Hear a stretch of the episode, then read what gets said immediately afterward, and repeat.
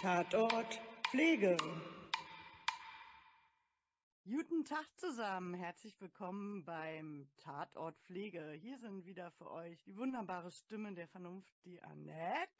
Hallo und die wunderbare Stimme der Intuition, die Liane. Herzlich willkommen zu äh, dieser Folge. Und in dieser Folge haben wir auch wieder einen Gast oder eine Gästin. Ähm, wir kennen sie auch persönlich, wir kennen sie privat, wir haben sogar schon mit ihr zusammengearbeitet. Ich glaube, Liane länger als ich. Äh, Liane, willst du noch was vorher sagen? Sonst übergeben wir an den Gast. Simone, stell dich doch einfach mal vor. Ja, mein Name ist Simone Dahlke. Ich bin vom Grundberuf her Gesundheits- und Krankenpflegerin, Kinästhetiktrainerin, ähm, Praxisanleiterin und schön, dass ich bei euch bin. Sehr gut. Und da wir heute das Thema Kinästhetik haben, haben wir natürlich zahlreiche Fragen an dich. Wie wird man eigentlich Kinästhetiktrainer? Ja, ich kann ja mal kurz berichten, wie das bei mir. Ähm, und zwar gab es, also ich habe meine Berufsjahre auf der Intensivstation verbracht und da gab es einen Kollegen, der ein Projekt ins Leben gerufen hat, nämlich Kinästhetik. Ich habe mal Google gefragt, was ist denn Kinästhetik überhaupt? Denn man sollte sich in eine Liste eintragen, wenn man mitmachen möchte. Und dann habe ich mich eingetragen, nachdem ich Google befragt habe, was es dann so ist.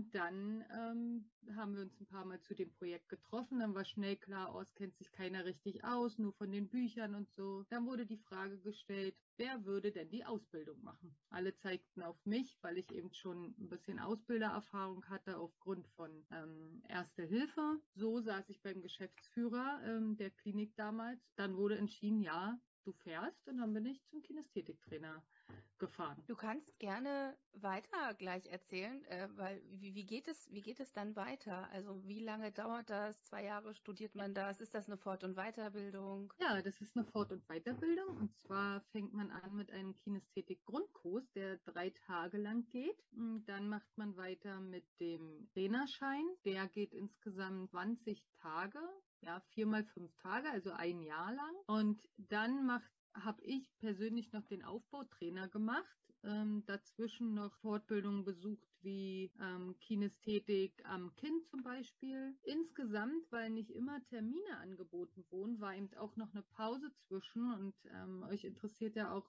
wie lange dauert das eigentlich? Insgesamt streckte sich das tatsächlich über fast sechs Jahre, weil eben nicht immer Termine angeboten wurden, auch noch Erfahrungszeit mit reinspielte. Ich musste dafür eine Hausarbeit schreiben. Ja, ich habe das in Berlin-Steglitz damals noch gemacht bei Ina Zitrun. Die hat auch ein Buch geschrieben zu dem Thema.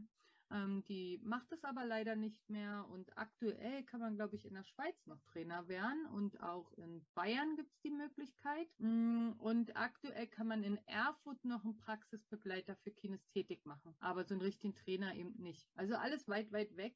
Gott sei Dank habe ich mich vor langer Zeit dafür entschieden. Ja, durch das Projekt. Warum ist das so? Also warum gibt es diesen Trainer in Berlin nicht so wirklich oder generell in Deutschland? Könntest du das nicht auch ausbilden? Ähm, nee, so einfach ist das nicht. Ich habe den äh, bei der DG Kinästhetik gemacht, Deutsche Gesellschaft für Kinästhetik und ähm, der Verein ist sozusagen so ein bisschen ja ausgestorben beziehungsweise wird gerade neu aufgebaut in Erfurt. Das macht das Ganze so ein bisschen schwierig. Und dann gibt es noch ähm, eine andere Kinästhetiksgesellschaft. Die bildet ein bisschen anders aus, ist dann immer an einen Verein gebunden. Da kenne ich mich aber nicht so aus, weil da gehöre ich jetzt nicht zu, sozusagen.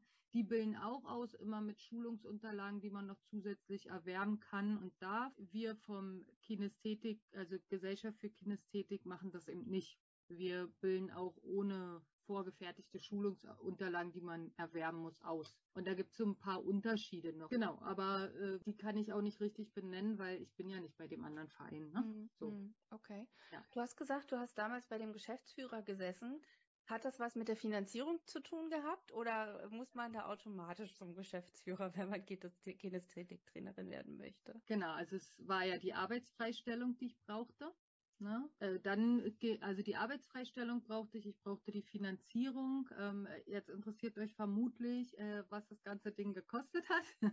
Costa Prada, genau. Genau, über 6000 Euro, 6000 ein bisschen. Also so ähnlich wie eine Fachpflegeausbildung für die Intensivpflege. Ja, das ist also richtig teuer. Deswegen saß ich beim Geschäftsführer, weil der musste ja mich freistellen, er musste die Finanzierung, er musste zustimmen und natürlich wollte er auch Mensch, wenn ich dich schon zur Ausbildung schicke, dann äh, bilde doch auch unsere Leute dann später in der Klinik aus. Das heißt, ich hatte null Ahnung von Kinästhetik und es stand schon fest, du bildest später hier die Krankenschwestern alle aus in der Klinik. Das habe ich ja dann auch getan. Ähm, nachdem ich fertig war, ähm, 2013 habe ich meinen Kinästhetik-Trainer abgeschlossen und 2000 2017 habe ich dann den Aufbautrainer abgeschlossen und seit 2013 habe ich regelmäßig in der Klinik Kurse für Mitarbeiter gegeben. Für die Schüler, für die Auszubildenden habe ich Kurse gegeben, habe dann nur noch verkürzt auf der Intensivstation gearbeitet, bin dann später mit ins Ausbildungskoordinatorenteam gegangen, weil man eben ganz klar die Verbindung gesehen hat, Mensch, die bildet aus, die kann auch gut für die Ausbildung mit sorgen sozusagen. Habe dann die Mitarbeiterschulungen äh, mit übernommen für Injektion Blutentnahme, für Erste Hilfe, also das ganze Paket dann sozusagen, was so an Pflichtfortbildungen noch stattfinden muss. Und ähm, ja, die Kinästhetik-Schulungen wurden sehr, sehr gut angenommen von den Mitarbeitern. Ich habe auch wahnsinnig viel dabei gelernt, ne? Also auf verschiedene Menschen darauf einzugehen, verschiedene Gewichtsklassen ähm, zu bewegen und mit den Schulungen eigentlich erst habe ich es perfekt auch beim Patienten anwenden können, muss man mal so sagen. Aber für Fachfremde musst du trotzdem jetzt sagen, was ist denn diese Kinästhetik überhaupt? Okay, ähm, Kinästhetik ist die Bewegungsempfindung. Kinästhetik kommt aus dem griechischen Kinesis und Ästhetis und bedeutet eben zusammengesetzt die Bewegungsempfindung. Und das Ganze gibt es seit den 70er Jahren und da haben das ein Physiotherapeut und eine Tänzerin zusammen entwickelt, eigentlich ursprünglich aus der Behindertenpflege mit Kindern. Da merkt man auch ganz klar, woher das kommt. Also man guckt sich den ganzen Menschen an in seiner Ganzheit und man möchte sozusagen seine Fähigkeit, seine Ressourcen. Das und der Tanz spielt auch noch mit rein, indem ähm, also es sind rhythmische Bewegungen letztlich, wie beim Tanz. Also ich gehe eine Interaktion, ein Tanz mit den Patienten ein und kann ihn somit gut im Bett bewegen. Ähm, das Rücken schont, ähm, die Auswirkungen sind eben kein Heben und Tragen mehr, körperschonend. Wir haben hier spiralförmige Bewegungen. Die Pflege allgemein hat eher Parallelbewegungen. Ne? Klassisches Beispiel sage ich immer, ist das Stecklaken. Einer an der einen Seite, der andere an der anderen Seite. Man steht am Bett und zieht nach oben. Dabei steht man, also bewegt man sich ja selber wenig, außer dass man die Arme so ein bisschen nach oben bewegt. Dabei ist die Lendenwirbelsäule stark in Mitleidenschaft gezogen und Kinästhetik stellt sich eben in Bewegungsrichtung.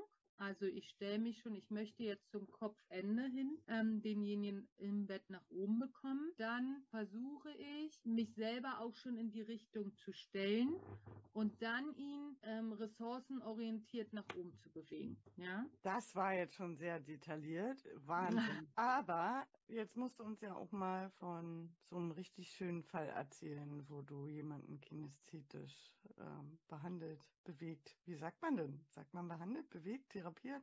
Bewegt zum Beispiel. Okay. Ähm, ein Fall wollt ihr haben. Okay, das ist ganz spannend. Also ich kann ja mal von meinem ersten Fall erzählen. Also ich war so fertig mit meiner Ausbildung und bin dann wieder auf die Arbeit gekommen und an meinen ersten Fall kann ich mich sehr gut erinnern, weil das war ein Mann, der war ähm, bestimmt ein, zwei Meter groß oder so.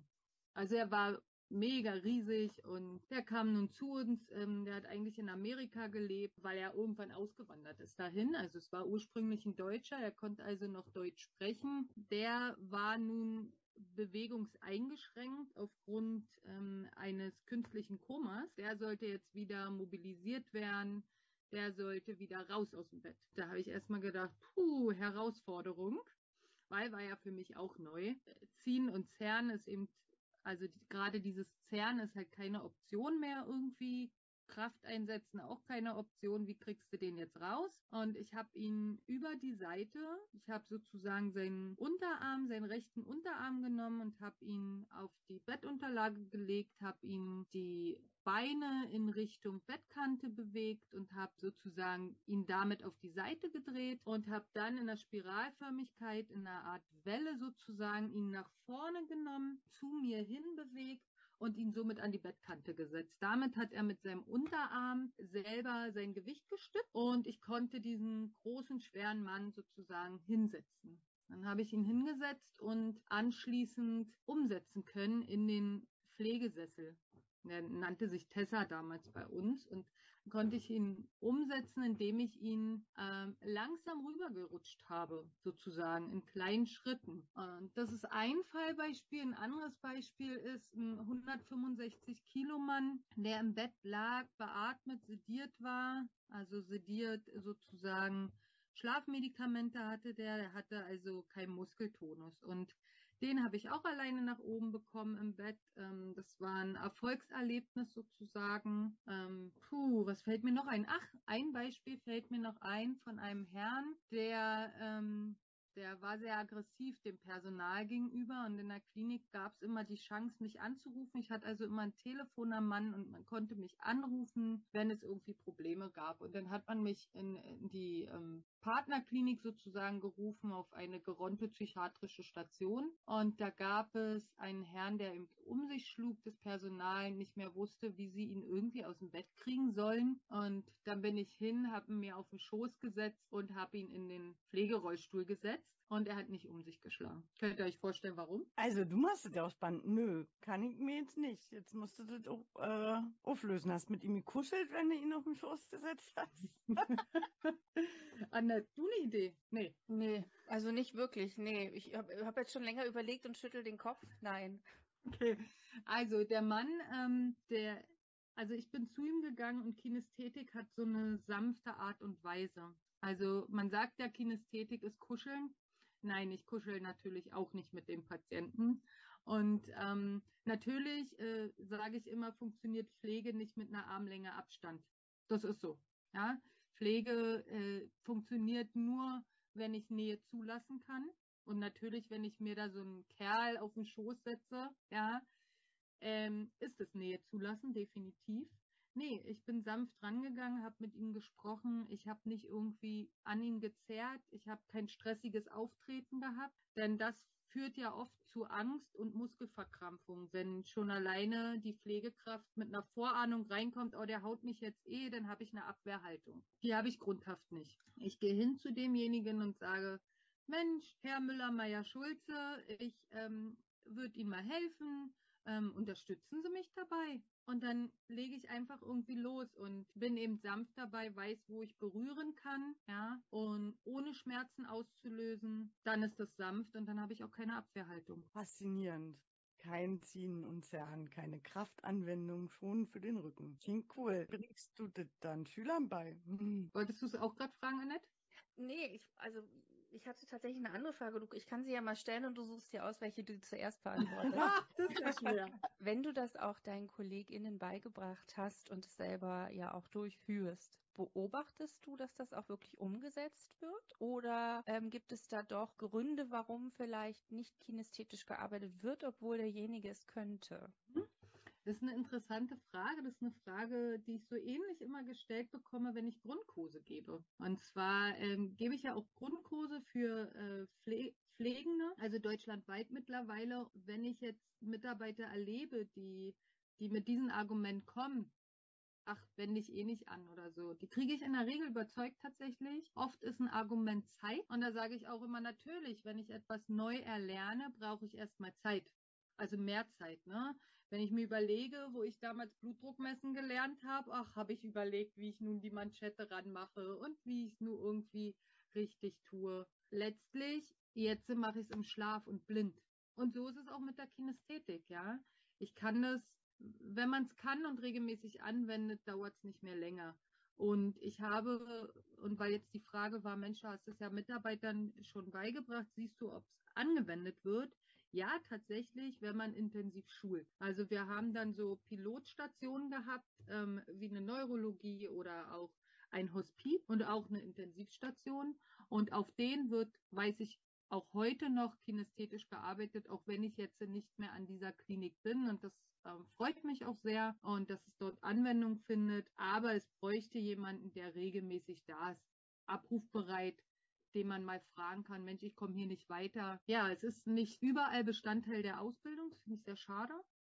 sollte überall Bestandteil der Ausbildung sein in sämtlichen Pflegeschulen, weil wenn man von Anfang an, von den Kinderschuhen an sozusagen das so beibringt, ist schon viel geholfen und es kommen ja immer mehr nach. Ne? Die lernen aus, die wenden es dann an, die können dann wieder die Schüler mitnehmen, weil oft auch das Argument kommt, ja, wir sehen es in der Praxis nicht. Ein typisches Argument von Schülern. Dann sage ich immer, ja, ihr seid doch aber die Fachkräfte von morgen und ihr könnt es anwenden. Ihr könnt dann bestimmen, wie ihr arbeiten möchtet und ob ihr halt schnell einen kaputten Rücken haben wollt oder eben nicht. Ja, das ist jetzt einfach gesagt, aber letztlich ist es so. Gibst du eigentlich nur Schulungen für Personal und Schüler oder machst du auch so richtig noch, wie nennt man das, Patientenarbeit mit deiner Kinästhetik? Ja, ich habe in der Vergangenheit in einem Kinderintensivdienst immer wieder ähm, Kinästhetikkurse gegeben und jetzt die Anfrage bekommen, mal Fallbearbeitung zu Hause zu machen bei einem jungen Mann. Und das findet aber erst noch statt. Und da arbeite ich am Patienten. Und ansonsten aktuell nein. Das, äh, mhm. Aktuell arbeite ich nicht mehr am Patienten, weil ich äh, mich dafür entschieden habe, ein Studium nochmal zu machen und in die Pflegepädagogik tatsächlich zu gehen und arbeite an der Pflegeschule und bringe den Schülern ähm, sozusagen das Fachwissen bei. Aktuell nein. Ich kann mir aber durchaus vorstellen, wenn das Studium durch ist, zumindest für einen Minijob wieder in die Pflege zu gehen, einfach um wieder meine Patienten zu haben. Ja, also auch wenn es nur kurz ist, also es fehlt schon gerade in Bezug auf Kinästhetik. Also dieser Weg, der zwangsweise ähm, dich in die Kinästhetik geführt hat, war aber sehr positiv in der Entwicklung, weil du dadurch ja auch den Mut gefasst hast oder du durch deine Schulungen selber gemerkt hast, hey, ich kann noch mehr und jetzt werde ich äh, Lehrerin in der Pflegeausbildung? Ja, das hat damit eine ganze Menge zu tun. Auch durch meinen Erste-Hilfe-Ausbilderschein, den ich schon gemacht habe. Da stand ich ja auch vor Menschen, vor verschiedenen Altersgruppen und das hat mich auch mit Freude erfüllt, immer schon. War mir aber tatsächlich nicht genug und mit der Kinästhetik habe ich noch eine weitere Tür geöffnet dafür, diesen Weg zu gehen. Ja, definitiv. So, also ich habe noch eine Frage ganz neugierig. Ich habe immer davon gehört, dass man mit Kinästhetik ja auch so wunderschön gestürzte Patienten vom Boden aufheben kann. Und da gibt es so eine besagte Sushi-Rolle in Anführungsstrichen. Magst du uns mal erzählen, was damit vielleicht gemeint sein könnte? Okay, Sushi-Rolle. Äh, so habe ich das tatsächlich noch gar nicht gehört, aber ich weiß, was du meinst. Und zwar, wenn Patienten gestürzt sind, kann ich ja das Pflegebett überall hin transportieren. Egal ob im Flur oder im Patientenzimmer. Ich kann mein Bett irgendwo hinbringen zu dem Patienten und dann kann ich eine Decke auf den Boden legen. Ich nehme sie quer, lege die Decke fußbreit auf das Bett drauf, kann mich dort draufstellen mit einer zweiten Kollegin oder Kollegin und kann ähm, dem Patienten sozusagen, der liegt auf der Decke schon und kann den anderen Teil der Decke nehmen und bin selber in den Knien, nehme den anderen Teil der Decke und kann mit meiner Aufrichtung sozusagen, bringe ich den Patienten nach oben in das Bett hinein und habe damit keine Rückenbelastung, habe keine Knochenverschiebung äh, bei dem Patienten, füge ihm keine Schmerzen zu. Also wunderbar. Als Hilfestellung kann ich dem Patienten noch ein Kissen in die Arme geben. Ähm, sozusagen wird er runder und damit ist seine Rollfähigkeit ja besser zu unterstützen. Wichtig bei dem, bei dieser Art äh, jemand jemanden ins Bett zu bringen, ist noch, dass Becken und auch Brustkorb auf der Decke drauf sind. Denn Becken und auch Brustkorb bilden ja unsere Beweglichkeit im Körper und damit können wir ihn rumdrehen mit Hilfe der Decke. Okay, und warum könnte man das jetzt Sushi-Rolle nennen? Naja, weil, weil vermutlich der Patient eingerollt ist in der Decke. Und ah. äh, der Fisch in, in der Sushi-Rolle ist ja auch eingebettet im Reis. Also Vielleicht deswegen Sushi-Rolle. Okay. Gut. Ähm, ja. Du hattest vorhin angesprochen, dass du denkst oder findest, dass Kinästhetik-Training oder die Kinästhetik generell mehr in der Ausbildung gelehrt werden sollte. Ist das denn überhaupt möglich, das so mit einzuarbeiten? Ja, natürlich könnte man Kinästhetik curricular verankern. Man könnte sozusagen das mit in den Bildungsplan aufnehmen. Und somit könnte man jedem Schüler das zugänglich machen, das System, ihnen von Anfang an zeigen, wie rückenschonendes Arbeiten tatsächlich funktioniert. Man bräuchte eben Menschen, die das auch ausbilden vor Ort in den Pflegeschulen. Einige Pflegeschulen machen das schon, dass sie regelmäßig Kinästhetiktrainer buchen. Auch ich werde regelmäßig gebucht, auch an Pflegeschulen, auch Kollegen von mir selbstverständlich. Da sieht man, dass einige das schon aufnehmen, ne? aber eben noch nicht alle. Und das ist sehr schade. Das sollte eben wirklich für alle gelten. Das heißt, an der Pflegeschule, an der du angestellt bist, da machst du es dann natürlich umsonst, weil es ist ja dann dein, dein, dein Arbeitgeber. Korrekt. Und andere Pflegeschulen könnten dich buchen. Was kostest du und was bezahlt man da?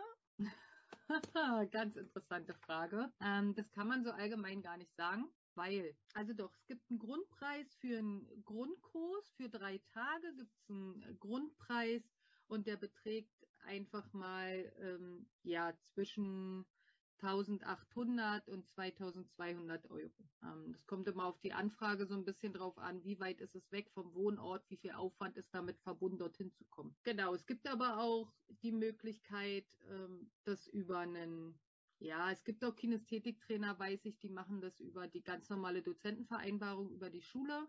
Das gibt es auch. Es gibt also verschiedenste Varianten. Das ist so ein bisschen individuell. Jeder nimmt so ein bisschen was anderes, aber der Grundkurspreis, der ist schon äh, reell. Also die nehmen alle. So, das war jetzt so, so ungefähr das Mittelmaß. Ja. Pro Person dann oder für eine ganze Klasse? Für eine ganze Klasse. Ah, Für okay. eine ganze Klasse für die drei Tage ist das der Preis. Genau, und der Aufbaukurs, äh, da kommen dann nochmal so 200, 300 Euro drauf.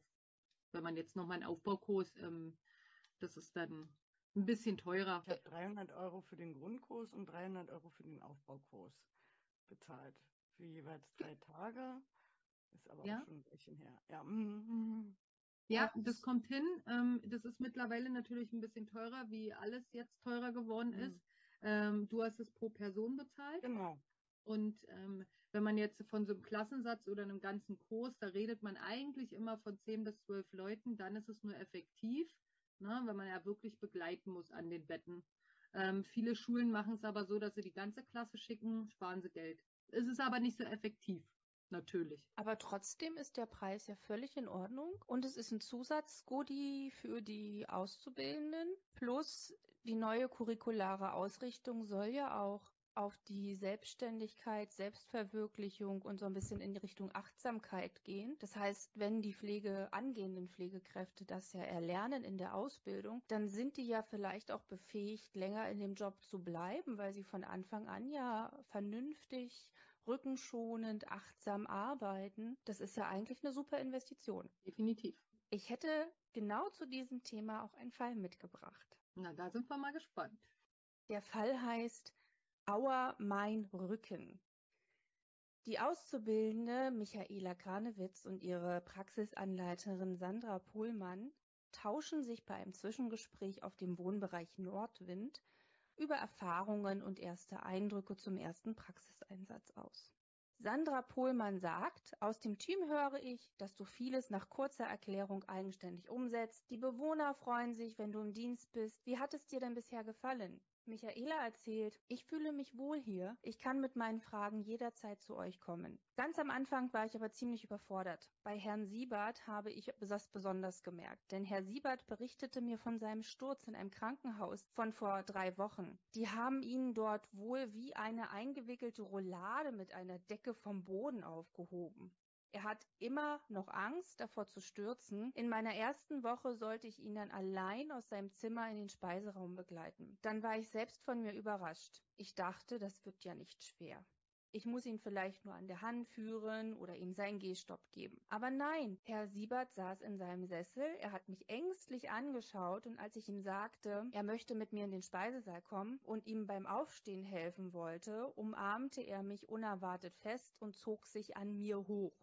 Nun ist er kein Leichtgewicht. Und ich hatte zu tun, dass er nicht hinfällt oder wir beide auf dem Boden, landen. Ich bin nur 1,60 groß und ich habe sofort gemerkt, wie es in meinem Rücken zieht. Die nächsten drei Tage konnte ich mich kaum bewegen. Aber in der Situation selbst hatte ich überhaupt gar keine Zeit an mich zu denken. Ich bemerke das häufig, dass viele ältere Damen und Herren sich an mir festkrallen. Sie fassen in mein Genick, wenn ich sie umsetze. Ich bin davon fix und fertig und mein Rücken tut unheimlich weh. Sandra Pullmann guckt Michaela mit großen Augen an und fragt, hast du schon einmal etwas von Kinästhetik gehört? Der Fall ist nicht von uns geschrieben, sondern aus einem, aus einem Buch namens Komplexe Fallbeispiele aus dem Thieme Verlag. Wir haben ihn natürlich ein bisschen abgeändert, damit er zu uns passt. Aber jetzt gebe ich erstmal ab an die Kinästhetiktrainerin und frage, ist der Fall dann ein wenig realistisch dargestellt? Ja, ich denke, ähm, da ist schon auch eine Realistik dabei. Ähm, das ist das, was man immer wieder sieht in der Praxis und auch berichtet bekommt von Auszubildenden, dass ähm, Bewohner Patienten in den Nacken fassen. Große Falle, große Falle für die Halswirbelsäule. Gar nicht gut. Ähm, ich sage immer, lasst euch auf gar keinen Fall dahin fassen.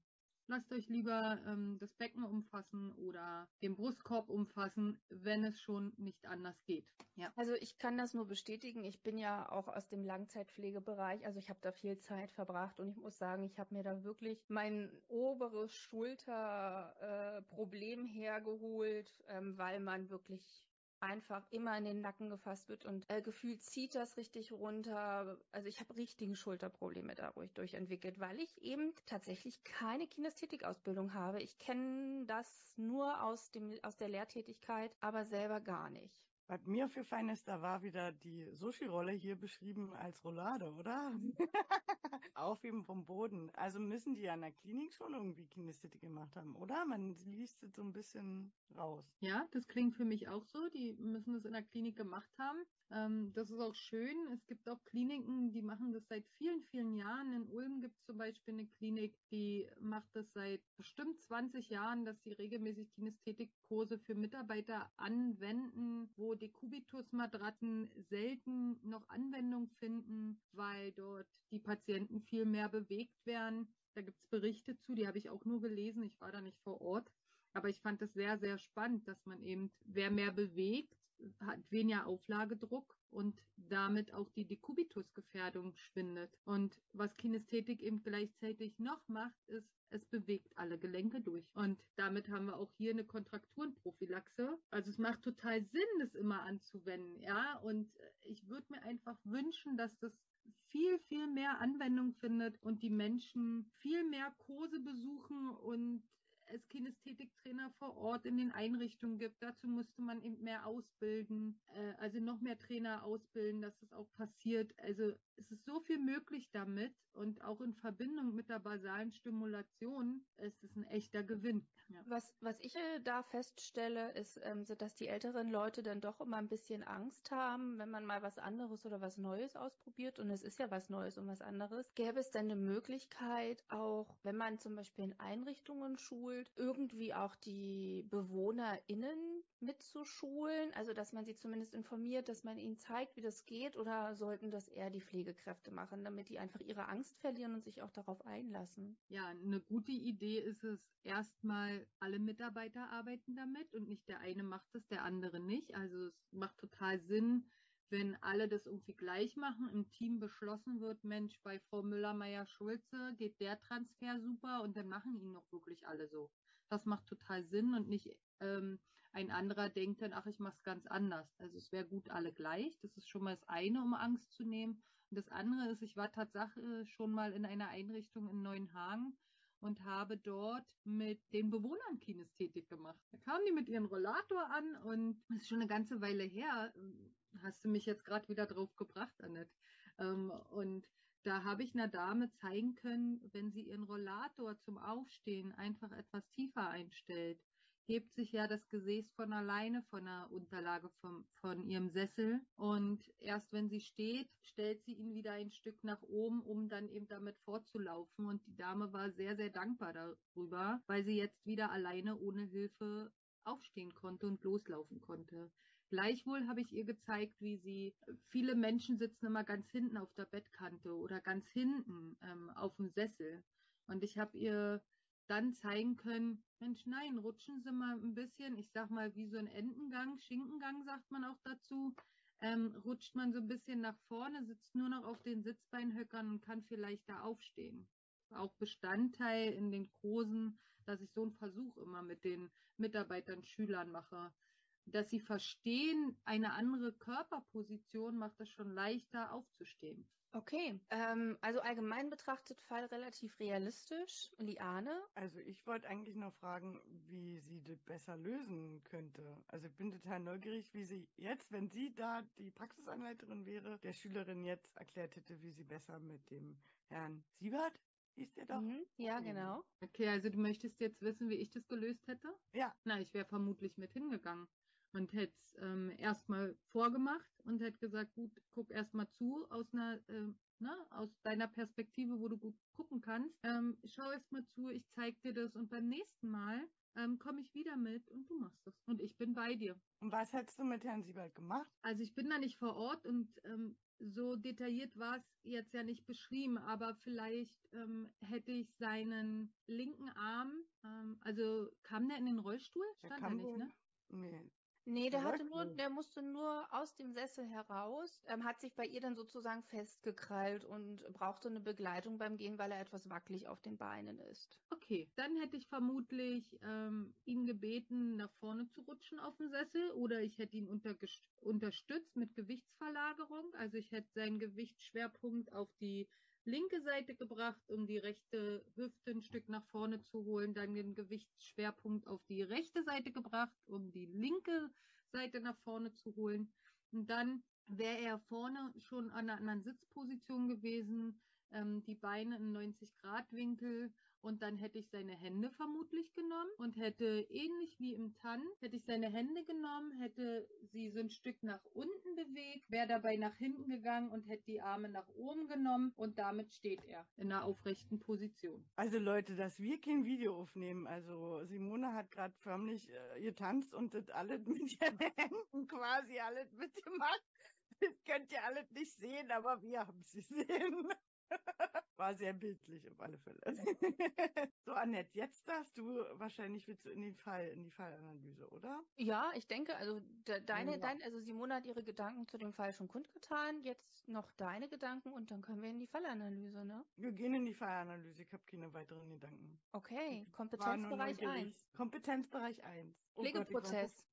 Ich bin immer noch so fasziniert von Simones Tanz gerade, dass Ja. ich gerade ähm, Ja, also dann, dann leg ich los. Ähm, Pflegeprozess, Informationssammlung. Warum ist er gestürzt? Sturzvorgeschichte ähm, ergründen. Genau. Was hat er für Vorerkrankungen, die vielleicht ähm, dafür sorgen, dass er stürzen könnte oder intrinsische oder extrinsische Faktoren, also den typischen Sturz-Expertenstandard anwenden. Erst einmal Informationen sammeln, dann auch mal gezielter nachfragen, was ist denn da im Krankenhaus passiert? Warum ist er denn da gestürzt? Und war das für, mit der Roulade einwickeln? War das was Angsteinflößendes oder war das auch was Positives, weil es vielleicht auch nicht wehgetan hat? Informationssammlung, Probleme, Ressourcen erfassen, da muss sie hin, um alleine in die nächsten Schritte zu kommen. Genau, und Sturz hat es ja schon gesagt. Dann haben wir das Phänomen ja Angst ähm, und äh, Schmerzen, ob er welche hat, äh, hindern die ihn vielleicht an der Bewegung. Und ansonsten Mobilitätsverbesserung halt auch. Er ist ja mobil und ähm, da habe ich auch eindeutig jetzt wieder im Kopf, dass der ja auch ähm, einen sicheren Gang bekommen muss, sozusagen. Also Wenn realistisch, ne? Oder Genau. zumindest, äh, dass er eine eigene Sicherheit bekommt oder ein anderes Hilfsmittel zur Not. Wenn der Genau. sichere Gang von sich selbst nicht mehr herstellbar ist, braucht er ein Hilfsmittel. Das wissen wir jetzt nicht, ob Genau, richtig, hat. ja. Genau. Hm. Ja, deshalb, nee, deshalb erwähne ich es ja nur, weil manchmal ist ja ein sicherer Gang auch eher unrealistisch als Zielformulierung, weil, aber wir, wir, wir, haben ja jetzt nicht mehr Informationen und deshalb, ja, Sicherheit ist, glaube ich, das, was er braucht, um die Angst zu lösen, vielleicht eben auch Schmerzen, genau, Schmerzfreiheit, da wäre ich auch Genau. verortet. Bei Angst kann man wieder auf Peplau zurückgreifen. Die hat ja ihre, ihre Grafik sozusagen. Was ist Angst? Wie verhält man sich bei Angst? Was ist Panik? Ist er schon panisch vielleicht äh, in manchen Situationen? Also wie ist der Umgang mit Patienten, die Angst haben sozusagen? Und sonst Expertenstandard, Schmerzstandard. Das würde mir jetzt erstmal so ganz konkret einfallen. Drei wichtige Pflegeprobleme. Wir haben äh, Sturz, Angst und Schmerzen gerade festgelegt. Mhm, du bist genau. weitergegangen, auch mit Peplau und Expertenstandards war es ja schon fast in der Wissenschaft. Ja, es verknüpft sich ja immer alles miteinander. Naja, ich weiß, machen wir ja auch. Ja. Simone, hast du noch eine Ergänzung? Ja, für mich äh, wäre wichtig, dass die Schülerin versteht, wie trete ich ans Bett ran.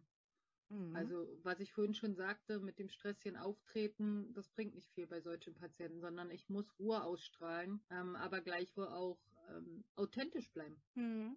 Also in die eigene, das wäre ja so, also du hast ja vollkommen recht, aber für mich ist das so eigene Professionalität, dass sie nochmal lernt, wie gehe ich mit der Situation um, ne? Hm, okay, ja. Okay, also Kompetenzbereich 1 wäre dann ja eigentlich schon fast abgearbeitet. Also wir könnten jetzt noch ein paar, paar Prophylaxen mit aufzählen, die wichtig wären. Aber da, die hat ja Simone auch vorhin schon so angedeutet. Kontrakturprophylaxe ist mit dabei, wenn man kinästhetisch arbeitet. Da ist dann auch die Sturzprophylaxe mit dabei, weil er ja ins Gleichgewicht kommt von selbst und vielleicht auch was dabei lernt. Thromboseprophylaxe ist immer dabei, wenn er sich gut bewegt. ja, genau. Die Kubitusprophylaxe durch Bewegung. Genau, Obstipation. Ja, also das waren so die typischen Punkte, die noch nebenher sozusagen laufen. Okay, genau. Dann kommen wir in den Kompetenzbereich 2, Kommunikation. Ja, eindeutig ähm, ein Beratungsgespräch auch, um ihm vielleicht die Angst zu nehmen und dann gleich auch auf die Sturzprophylaxe einzugehen, dazu ein Beratungsgespräch. Ansonsten ja, auch die Schmerzen richtig zu erfassen, ist ja dann auch äh, Kommunikation, was du stetig machen musst. Du musst ja jeden Tag erfragen, mehrfach täglich, äh, nach der numerischen Rankingskala, wie stark denn seine ja. Schmerzen sind. Ja, zum Beispiel für Sie, also ich weiß, wir sprechen ja oft immer über die Pflegebedürftigen, ähm, aber ich sehe ja auch die Schülerin hier noch vordergründig und da hat das Simone schon gesagt oder auch schon aufgelöst, weil du sie gefragt hast, wie lösen wir die Situation. Also die Schülerin braucht eine Anleitungssequenz.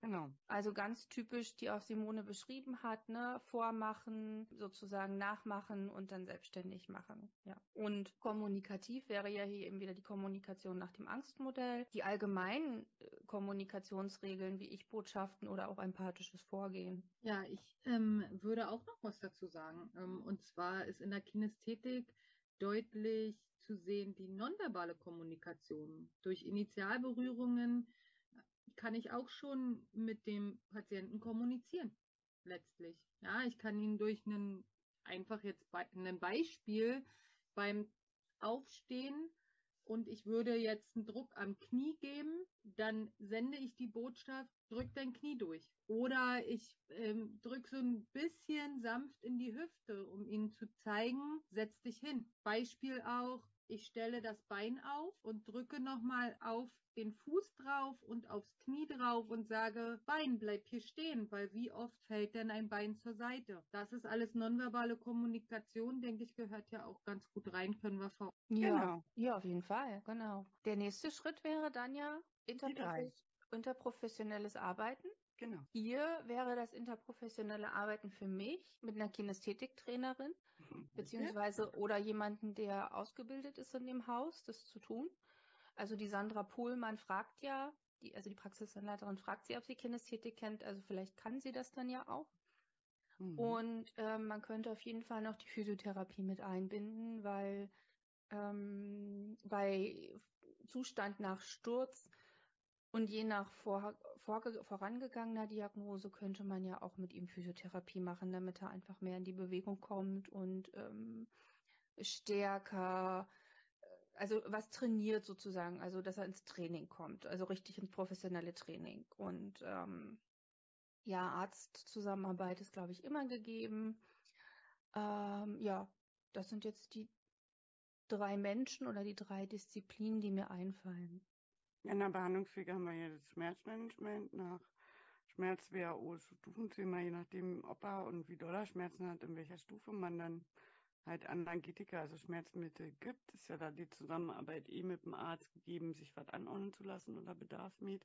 Mir fällt Ergo noch ein, weil ich finde, Ergo macht ja, Ergotherapie macht ja mal gut Hilfsmittelberatung, wäre ja vielleicht angebracht. Wir wissen ja jetzt nicht, ob er Hilfsmittel hat oder die gut eingestellt sind und so. Hm. Ja, oder ob er welche braucht aufgrund ähm, Verschlechterung. Ja, ja, okay, gut, ja, super. Dann kommen wir tatsächlich schon in den nächsten Punkt oder in die nächste Kompetenz, Liane. Der Vierer.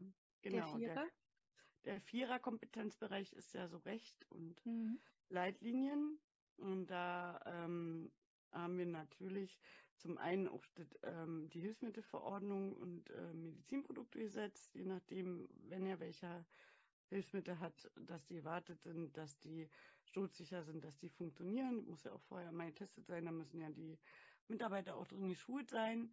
Dann wie immer Datenschutz und Dokumentation kann man ja eigentlich immer mit nennen. Und ähm, hier würde ich sogar auch mal ein bisschen schon Richtung Ethik gehen, was ja eigentlich auch schon der, der Fünfer ist, weil hier die Autonomie des Patienten und Würde des Menschen äh, und wir hier auch echt so ethisch beleuchten könnten, dass er ja gut auch ähm, beraten werden muss, dass er in seiner Selbstständigkeit die Angst wieder ähm, genommen bekommt. Ja, genau. Erstmal rechtlich nicht viel mehr ein. Mir schon, aber das ist ein bisschen weiter weg. Das ist jetzt, liegt jetzt nicht direkt auf der Hand, sondern eher das Sturzgeschehen.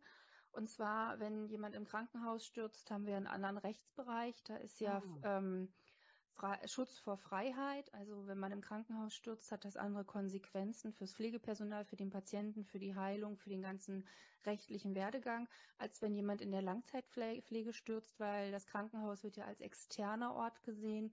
Die Langzeitpflege, eine WG oder eben auch die ambulante Pflege, also die eigene Wohnung, wird eben auch als eigene Wohnung betrachtet. Und hier ist das Recht, jeder darf stürzen. Das heißt, hier ist Freiheit vor Sturz gegeben oder Freiheit vor Schutz sozusagen. Und ähm, damit sind auch bestimmte Maßnahmen vielleicht nicht unbedingt umsetzbar, wenn man jetzt an Fixierung denkt oder an bestimmte Medikamente, der muss man halt anders vorgehen tatsächlich. Ja, also Haftungsrecht auch bei Sturz spielt ja vielleicht auch eine Rolle. Genau, das ist ja das, was du gerade aufgeführt hast, wo du Kliniksetting ist was anderes als wie Langzeitpflege, genau. Simone Ergänzung. Mhm. Keine Ergänzung von Simone, sie ist zufrieden mit uns. Richtig, alles okay. super. Wunderbar.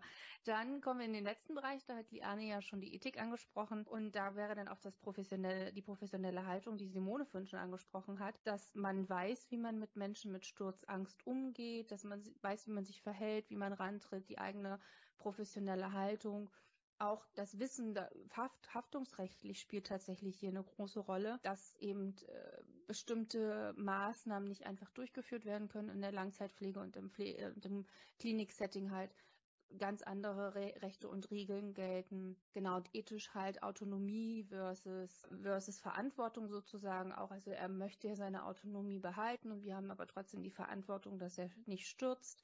Also hier haben wir diese Diskrepanz. Genau, das sind so die Punkte, die mir jetzt da speziell einfallen. Ich komme wieder mit der ganzen Wissenschaft um die Ecke, sämtliche Expertenstandards, Expertenstandard Sturz, Schmerz, Mobilität, Schmerzassessment-Instrumente, Sturz, ähm, Ereignisprotokoll mal angucken, ähm, wie es er denn da stürzt. Ähm, die Genetti-Skala.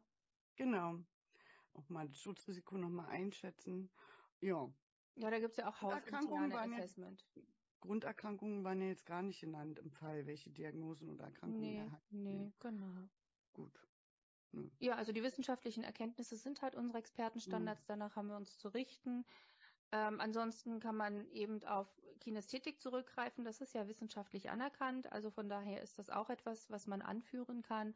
Peplau mit ihrem Angstmodell äh, oder mit dem Modell, wie geht man mit Menschen und Angst um. Ja, also tatsächlich von der Zusammenfassung her, Liane, willst du das nochmal rundum Gerne. schnüren, wenn du möchtest? Also wir hatten uns ja auf drei Pflegeprobleme festgelegt, und zwar Sturz, Angst und Schmerzen. Sind dann übergegangen, dass man dazu auch kommunizieren und beraten müsste und ähm, auch noch mehr dann kommunizieren muss mit, dass die Schülerin da selbstsicher wird, war dann die Ergänzung. Ähm, dann sind wir ja in den Dreier, wo wir die anderen Berufsgruppen wie Kinästhetiktrainer, Physiotherapeut, Ergotherapeut, grundsätzlich Schmerzmanagement mit dem Arzt. Da waren wir schon zackig und schnell äh, bei den Gesetzen, wo du sehr gut das Haftungsrecht bei Sturz und was mache ich nach dem Sturz, sowie ich Hilfsmittel und ähm, Hilfsmittelverordnung und Medizinproduktegesetz angebracht habe. Naja, der Standard Datenschutz und so. Dokumentationspflicht, die man ja sozusagen bei jedem Fall einfach nennen kann, was dazugehört. Und dann waren wir schon beim letzten und war hier Ethik gut angebracht von Annette, auch mit der Autonomie und der Fürsorge im Dilemmata sowie ähm, Peplau und die drei wichtigen Expertenstandards, die hier dazu passen, wäre dann halt Expertenstandard Tod, Schmerz, Mobilität und dann entsprechend die Assessmentsinstrumente haben wir nochmal wiederholt, dass man Sturz äh, eigenes Protokoll anguckt und Sturz Risikoerfassung macht, sowie die Schmerzskalen macht, also Schmerzerfassung macht. Was mir vielleicht noch ergänzend einfällt, ist dann noch das Assessment-Instrument erfasst, wie beweglich er ist und wie mobil er ist und ob er Teilkörperpflege braucht und so weiter. Bartel Ähm? Genau, danke. Oh, ist mir gerade echt nicht Ja, aber darum sind wir jetzt zweit. Ich, ich rate so lange, bis, bis du sagst, es ist da. Okay, wunderbar. Das Ähm, ist ja, war ja stille Post schon fast. Ja, warum? Damit man sieht, wie mobil er eigentlich wirklich ist, hätte ich jetzt noch gedacht, dass der Bartel Ja, ja. auch nicht ist. Hm. genau.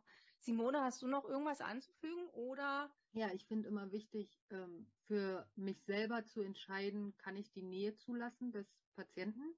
Also das sollte die Schülerin auch lernen, aber auch einschätzen zu können, möchte der Patient überhaupt diese Nähe? Ja, wenn ich da vielleicht an die Hüfte fasse, ist ihm das vielleicht zu nah. Das muss ich eben gut einschätzen können. Dafür muss ich ein Handling, ein Feeling entwickeln. Guter Hinweis. Das würde ich vielleicht noch anbringen. Mhm, Okay, guter Hinweis, Nähe, Distanz. Ja, okay, sehr schön. Damit sind wir auch schon am Ende, am Ende dieser Episode und möchten uns ganz, ganz herzlich bedanken, dass die Simone sich Zeit genommen hat und uns ihren Werdegang dargelegt hat, vielleicht andere Menschen für Kinästhetik begeistert hat. Man kann sie buchen. Wir packen auf jeden Fall einen Link mit rein. Ja, mir bleibt nichts anderes zu sagen, als bleibt uns treu. Ihr findet uns auf den Social Media äh, Kanälen unter Tatort Pflege minus oder unterstrich Podcast. Wir freuen uns, wenn ihr einschaltet. Genau. Bei den Podcasts könnt ihr uns auch gerne auf Folgen drücken, damit ihr mitkriegt, wann die nächste neue Folge rauskommt und eine Bewertung machen und uns Sternchen geben. Das wäre total toll. Dann haben wir ein bisschen Rückmeldung, äh, wie ihr uns denn so findet.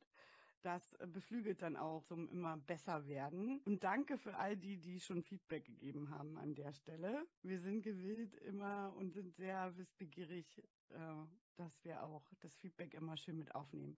Und Simone, das war so schön mit dir zu tanzen und zu bewegen und deine Professionalität mitzubekommen und ähm, die Kinästhetik in die Welt hinauszutragen, dass jeder Fliegende weiß, was das ist und es anwenden kann, oder? Ja, danke. Danke, dass ich bei euch sein durfte, ein bisschen Kinästhetikwissen transportieren durfte bei eurem tollen Podcast. Ich habe mir alle Folgen schon angehört, finde die klasse, macht weiter so. Ich hoffe, euch folgen ganz, ganz viele Menschen, weil es wirklich hilfreich ist. Und ja, danke. Und jetzt hast du dazu beigetragen. Und damit sagen wir Tschüss und wir freuen uns äh, auf das nächste Mal. Ciao! Ciao!